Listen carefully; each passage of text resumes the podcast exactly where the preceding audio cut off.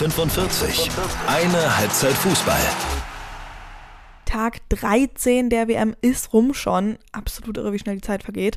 Und ja, die großen Überraschungen, die sind heute eigentlich ausgeblieben. Nur so eine halbe Überraschung ist vielleicht dabei und ansonsten ziemlich deutliche Ergebnisse, wenn man ehrlich ist. Und damit hallo und herzlich willkommen zu Die 45, Folge Nummer 53. Mein Name ist Nina Potzel. Ich bin wie immer eure Hostin hier bei Die 45. Schön, dass ihr mit dabei seid. Das war der Spieltag. In der Gruppe D hätte es ja wirklich zu diesem unfassbar engen Ergebnis kommen können, ähm, dass wir drei Teams mit drei Punkten haben und gleicher Tordifferenz. Naja, ähm, ja, ist halt nicht so gekommen. England hat China richtig deutlich besiegt. 6 zu 1 ist das Spiel ausgegangen. China hat sehr tief verteidigt und England dann eben so auf Lücken gewartet und die obviously gefunden. Gleich mit der ersten Chance hat es 1 zu 0 gestanden durch Alex Russo und von den Chinesen ist wirklich wenig gekommen. Und zwar so, dass zur Halbzeit eben 3 zu 0 für England gestanden hat. Durch Tore von eben Russo, Lauren Hemp und Lauren James. In der zweiten Halbzeit ist es genauso weitergegangen ähm, wie in der ersten Hälfte auch schon. Aber na, fast, ne? Durch einen Handelfmeter ist China wirklich nochmal rangekommen war zumindest die Hoffnung. Ähm, ja, nope, ist eben nicht so gekommen. Also der Handelfmeter ist gekommen, aber sie sind nicht weiter rangekommen, weil Lauren James dann das 4 zu 1 gemacht hat. Chloe Kelly, die den Siegtreffer zum EM-Titel vor genau einem Jahr erzielt hat. Also, ähm, ja, Happy Birthday to everybody, ähm, der das feiert und mein Beileid an alle, die da ähm, ja sehr sauer noch dran denken an das EM-Finale. Äh, ja, Chloe Kelly jedenfalls das 5 zu 1 gemacht für England gegen China und Rachel Day, die dann mit dem 6 zu 1 den Deckel drauf gemacht hat. Da war also nichts äh, wirklich anderes zu holen. Ähm, die Engländerinnen sind damit weiter als Gruppenerste. Ebenso weiter in der Gruppe D ist Dänemark. Die haben Haiti mit 2 zu 0 ähm, besiegt. Hier hat es ein bisschen mehr Spannung, Spannung gegeben, vor allen Dingen in der zweiten Hälfte wobei ja das auch so lange so knapp gewesen ist, weil zwei Tore durch den VAR zurückgenommen worden sind. Ähm, aber dadurch hatten die Haitianerinnen eben auch die Möglichkeit zu zeigen, was sie drauf haben. Und das ist eben mit Melchi Dumonet über den rechten Flügel, Judy auch mit dabei. Ähm, die haben wirklich Tempo drauf und auch echt schöne, feine Pässe so gezeigt. Zum Tor hat es aber nicht gereicht, ähm, ja, auch wenn Dänemark irgendwann in den Verwaltungsmodus geschaltet hat. Weswegen ist dann eben bisschen spannend doch noch geblieben ist, weil sie dann den Haitianerinnen mehr den Ball gegeben haben auch. Ähm, da hat es wirklich nochmal so ausgesehen, naja, vielleicht, ja doch, aber dafür war eben das dann doch nicht zwingend genug, was Haiti gezeigt hat.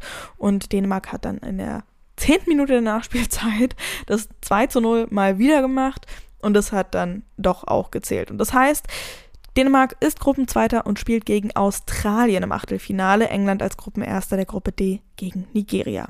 Und in der Gruppe E haben wir auch schon Feierabend. Vietnam verliert mit 0 zu 7 gegen die Niederlande. Wieder so ein ganz, ganz klares Ergebnis in 17 Minuten oder nach 17 Minuten hat es schon 3 zu 0 gestanden. Wirklich so eine ganz klare Sache. Das ähm, Spiel hat fast nur am vietnamesischen 16er stattgefunden. Ähm, in der zweiten Halbzeit haben die Niederländerinnen etwas ruhiger gemacht, sind trotzdem noch hinter die Reihen gekommen, die Latte getroffen, nach Abseits ähm, ein Tor wieder zurückgenommen worden worden. Aber ähm, sie haben eben nicht mehr so viel forciert. Vietnam hat einfach aber auf einem ganz anderen Niveau gespielt. Also es war wirklich äh, ein, ein, ganz schön doller Klassenunterschied. Äh, Esme Bruchz hat wirklich ein doppeltes Traumtor gezeigt. Das hat sie einmal in Halbzeit 1 in den Winkel geschlänzt, so von halb links war das. Äh, wirklich eine unfassbar tolle Flugkurve. Und das hat sie in Halbzeit 2 quasi so gecopy-pasted. Ähm, ja, war richtig äh, schön. Äh, kann man sich auch mal angucken, wenn man das mal möchte. Und ja, so fahren die Niederländerinnen den höchsten WM-Sieg der niederländischen Geschichte ein. Und dann ist noch ein Spiel offen, eben aus der Gruppe E auch. Und das ist das eine, was so ein bisschen knapp war. Ähm, unerwartet knapp. Was so ein bisschen so eine halbe Überraschung vielleicht ist, würde ich meinen. Die USA gegen Portugal oder halt Portugal gegen die USA. 0 zu 0 nur.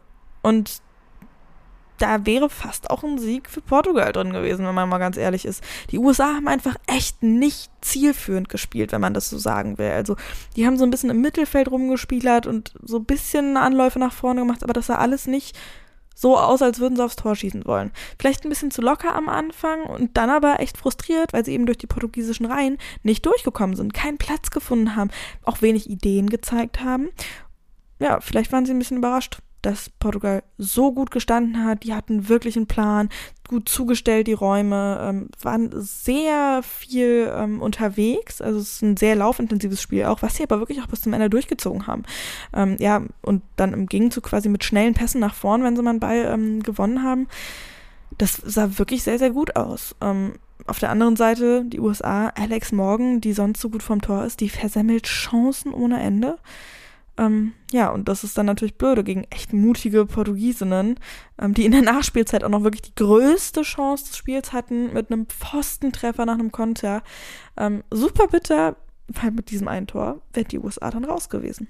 Also insgesamt wirklich so ein zerfahrenes, wirklich kein schönes Spiel. Respekt an Portugal, was sie da angestellt haben. Aber ja, damit sind die Niederlande und die USA weiter. Die USA, aber wie gesagt, alles andere als souverän. Ähm, nicht mal Megan Rapinos Einwechslung hat da geholfen. Die treffen dann im Achtelfinale auf Schweden. Und wenn die mit der gleichen Attitüde da ankommen, hm, hm, kann interessant werden, sagen wir mal so. Ähm, ja, auf wen Schweden trifft, äh, Quatsch, nee, nicht auf wen Schweden trifft, das habe ich ja gerade gesagt, das ist ja schon klar, die treffen ja gegen die USA. Ähm, genau, die Gegnerinnen der Niederlande, die stehen noch nicht fest. So rum. Für Portugal, die sich echt richtig gut verkauft haben, und für Vietnam ist das Abenteuer der WM vorbei. Nach dem Spiel ist vor dem Spiel.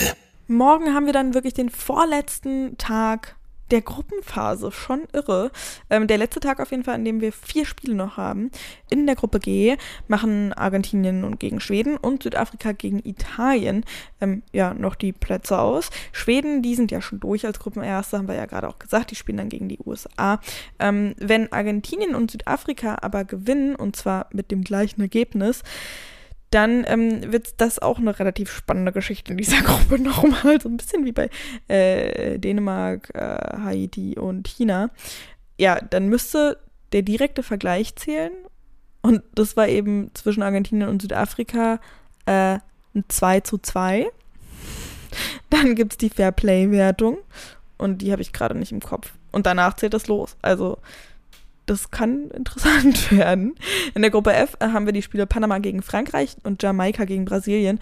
Frankreich ist da noch nicht durch. Bei einem Unentschieden zwischen Jamaika und Brasilien, ähm, wenn Frankreich gegen Panama verliert, dann hat Jamaika fünf, Brasilien und Frankreich vier Punkte. Und dann kommt Brasilien weiter, weil die die bessere Tordifferenz haben. Jo. Ich hoffe, das habt ihr verstanden. Panama ist halt auf jeden Fall schon fix raus. Und irgendwie fände ich es auch richtig lustig, wenn Jamaika gegen Brasilien gewinnen würde. Das wäre schon irgendwie crazy. Ich bin da, äh, vielleicht, also nicht nur vielleicht, sondern sehr wahrscheinlich werde ich dann wieder direkt aus dem Stadion aufnehmen. Mal gucken, wie dann die Stimmung sein wird. Und dann gibt es noch ein paar News, und zwar diesmal wirklich, ähm, ja, gute News aus dem DFB-Lazarett. Feli Rauch ist zurück im Lauftraining. Woo, immerhin. Ähm, wann sie spielen kann, ist noch nicht ganz klar. Sie hat ja eine Verstauchung des Knies sich zugezogen. Aber weitere Good News, Marina Hegering ist eine Option für die Startelf gegen Südkorea. Ich glaube, da fällt uns allen so ein kleiner Stein vom Herzen, dass sie wieder mit dabei ist. Drücken wir mal die Daumen, dass es ganz schnell sich auch weiter lichtet, das Lazarett, denn Sarah Dawson ist ja mittlerweile auch mit dabei auf der Verletztenliste. Alen Stajic tritt zurück. Er verlässt das philippinische Team als Cheftrainer, weil er wohl andere Optionen sichten will. Also Explore Other Options ist da die äh, Formulierung im Verbandspressetext. Pressemitteilung nennt man das. So. Der ist ja Australier und hat die Australierin, also die Matildas, der ist ja Australier und hat, äh, war auch Trainer bei den Matildas und sehr erfolgreich mit ihnen. Mit den Philippinen hat es nicht ganz so geklappt, aber er hat trotzdem gesagt, dass die letzten beiden Spiele mit diesem Team eben die besten waren. Svenja Völmli verlängert beim SC Freiburg und das vorzeitig. Sie ist 20, spielt in der Offensive, allerdings ähm, ja schon eine Weile nicht mehr, da sie im vergangenen Herbst im Spiel gegen Turbine sich verletzt hat und seitdem eben nicht mehr gespielt hat. Mittlerweile ist sie wieder im Mannschaftstraining und hat ihren Vertrag, wie gesagt, vorzeitig verlängert. Wie lang, das ist wie ja meistens bei Verträgen geheim. Und damit würde ich sagen, das war's für heute. Wenn euch was auf dem Herzen liegt, dann schreibt mir bei Instagram at die45-podcast ist da die Adresse. Oder schreibt es auch bei Spotify irgendwie unten drunter oder in den Bewertungen irgendwie bei eurer Podcast-App. müsste das eigentlich überall gehen. Morgen geht's hier weiter. Danke fürs Hören, fürs Teilen, fürs Bewerten. Ähm, ja, auch bei Apple Podcasts könnt ihr gerne mal so einen kleinen Text hinterlassen äh, und natürlich auch folgen. Und dann würde ich sagen, Grüße gehen raus. Macht's gut!